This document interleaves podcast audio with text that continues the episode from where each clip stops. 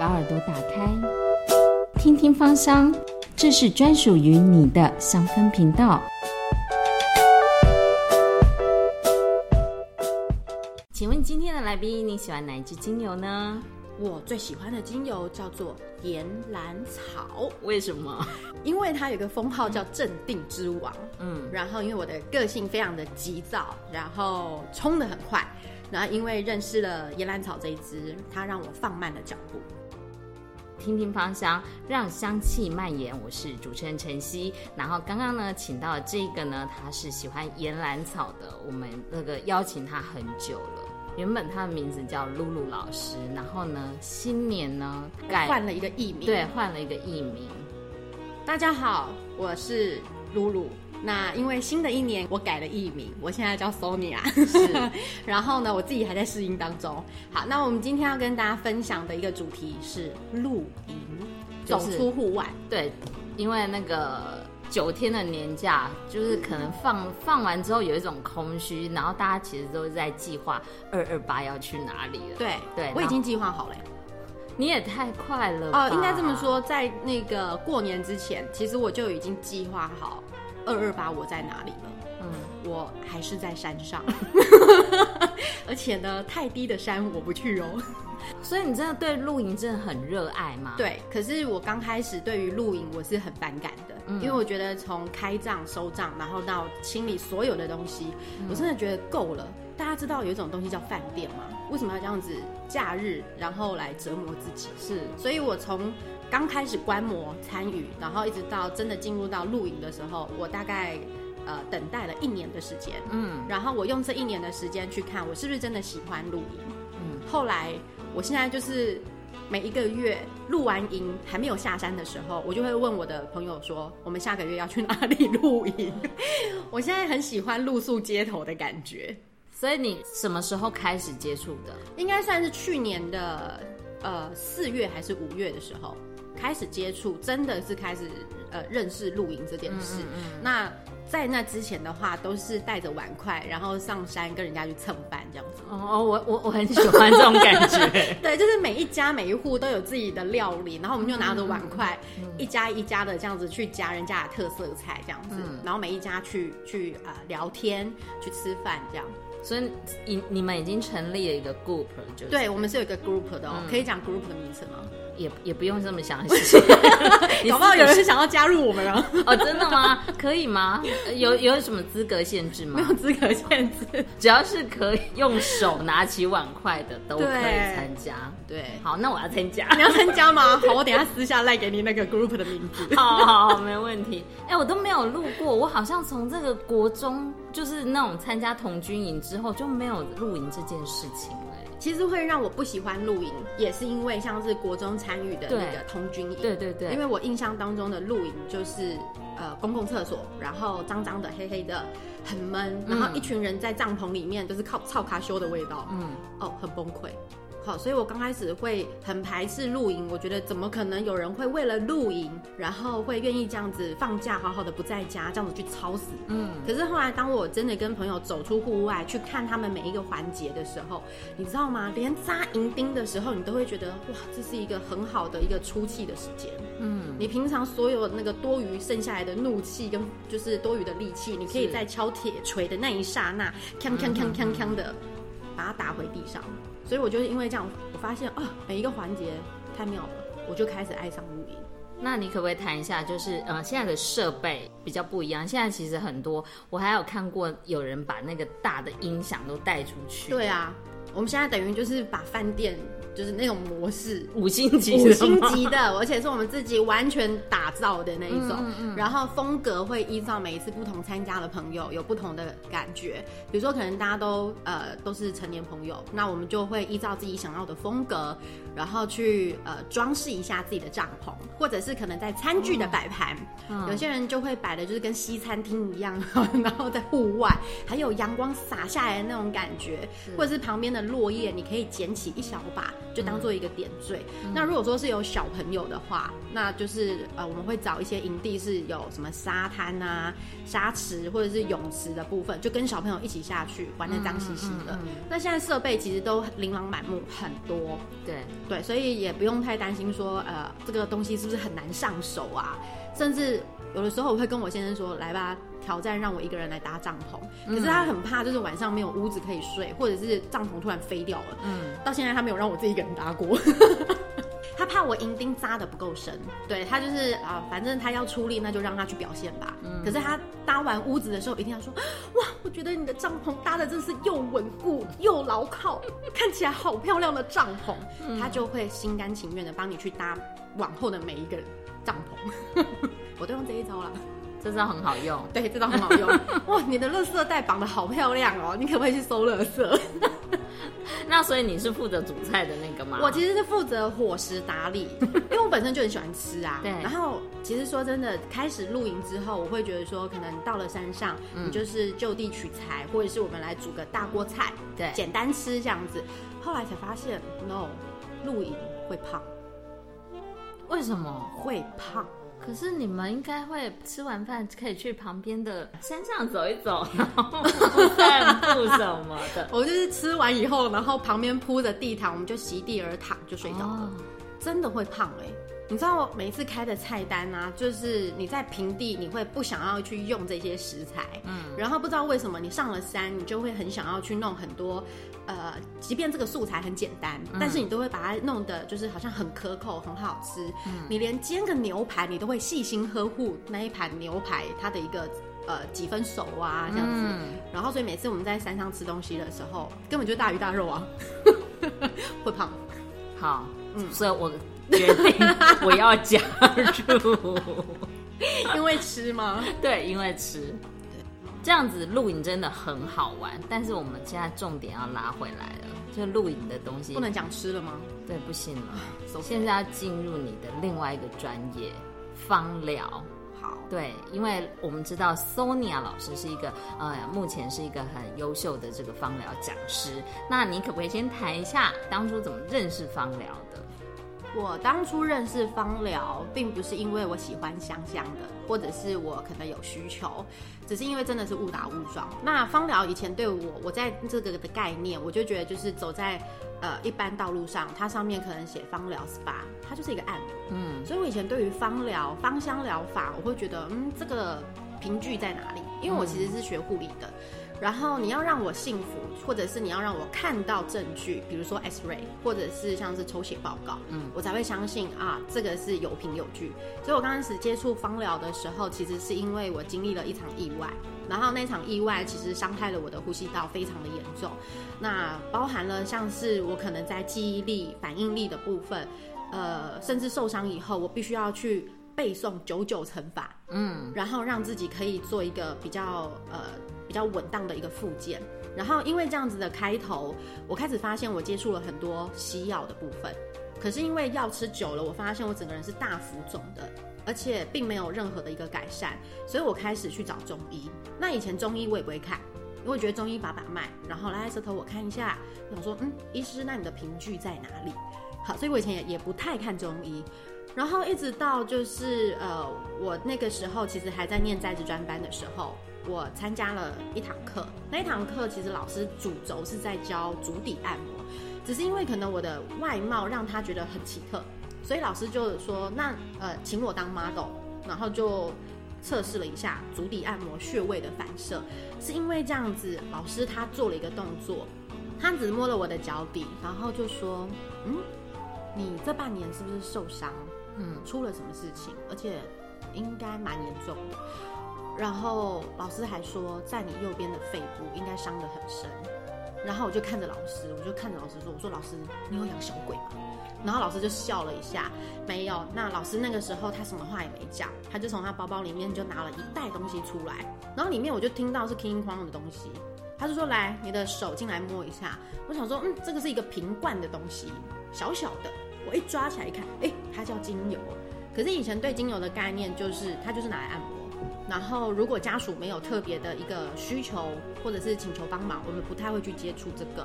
所以刚开始接触芳疗，进入到这个区块的时候，其实是因为我自己受伤，然后透过老师的一个引导，然后我才发现，呃，芳疗跟比如说像中医，我现在其实都有接触了。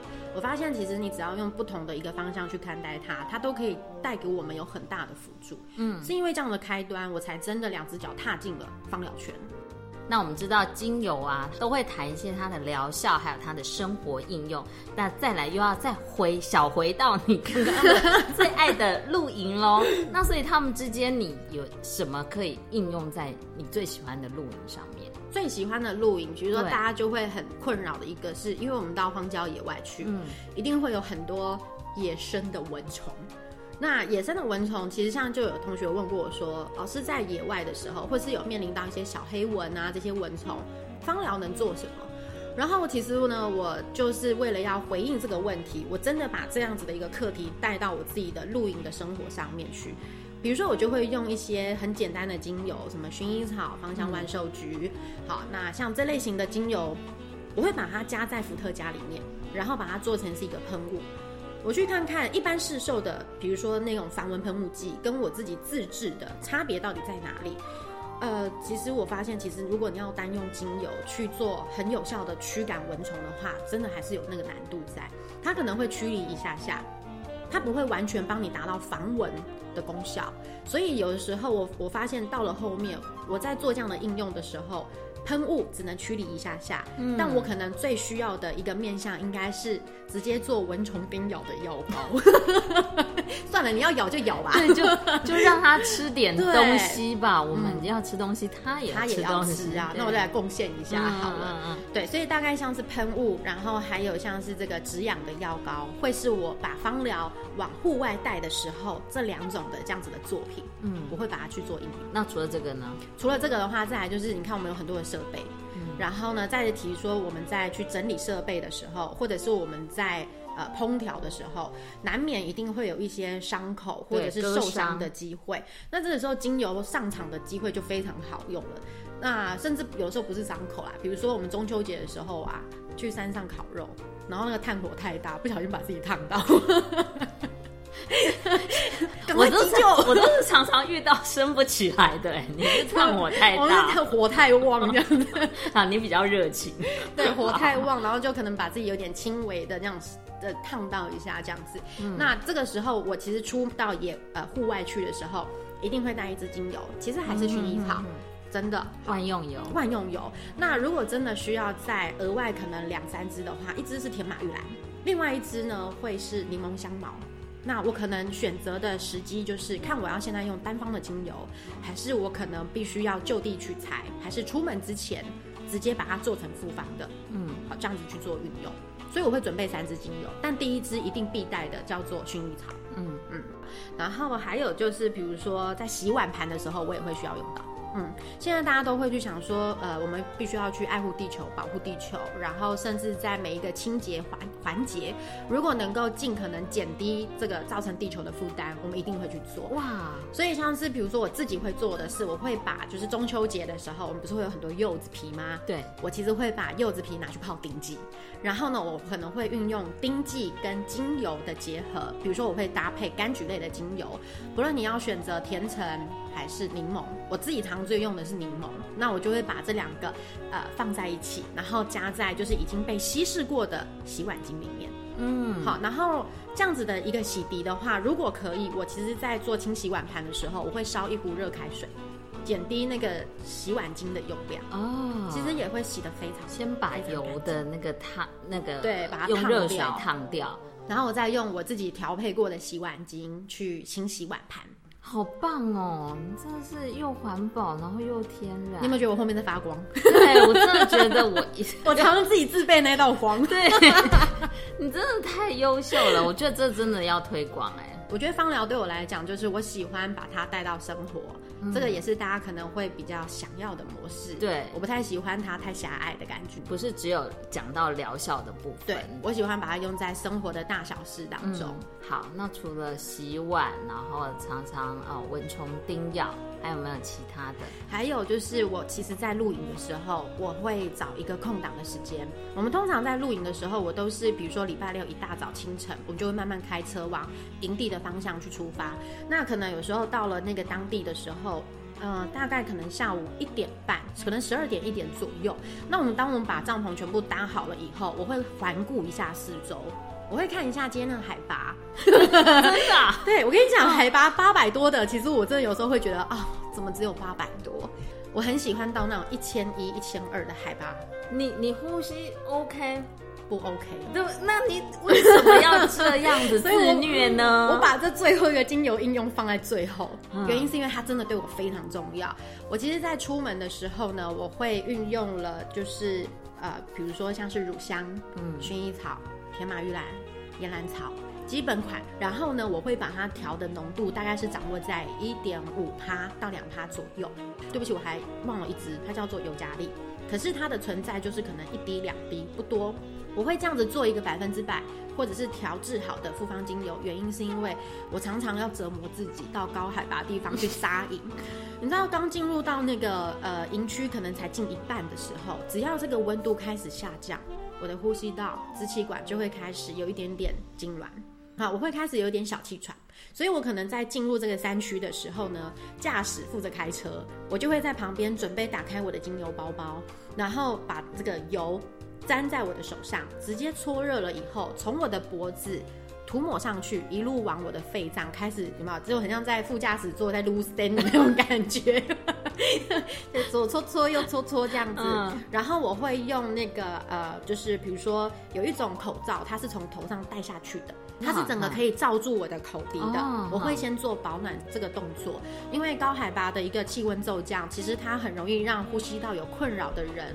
呃，在那个瞬间，我们是非常非常不舒服的。所以，像是我第一次就是只带了碗筷跟人家去蹭饭的时候，那一次的海拔一千一以上，然后呢，我才刚下了车，吸到那个冷空气，那一次的体验我真的吓到，因为那冷空气来的又急又快，我真的没办法呼吸，所以我开始翻包包，要死了，我没带到，就是我刚刚前面讲那几支精油，可是还好。我觉得可能东西常常有时候会东丢一点西丢一点，所以我在包包的那个某一个袋子就摸到，有一罐精油，然后我一看上面我自己写的标签，它刚好也有乳香，也有天马玉兰，就这么凑巧哇！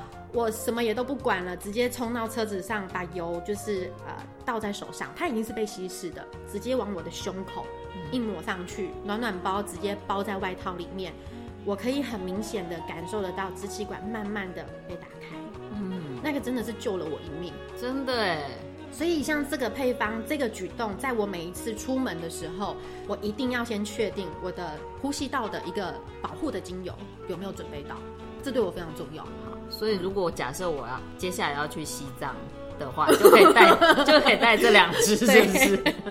好，赶快笔记这一定要记，这一定要记。对对对，好重要，很重要。好，嗯，那你很爱自虐自己，你其实是想要自己当白老鼠测试吧？精油，我其实我在告诉同学的每一个的案例跟心得的时候，其实我会讲很多的一个感受跟感想，原因就是因为我是真的用在我自己身上。嗯，好，我是真的扎扎实实把自己当做是一个个案。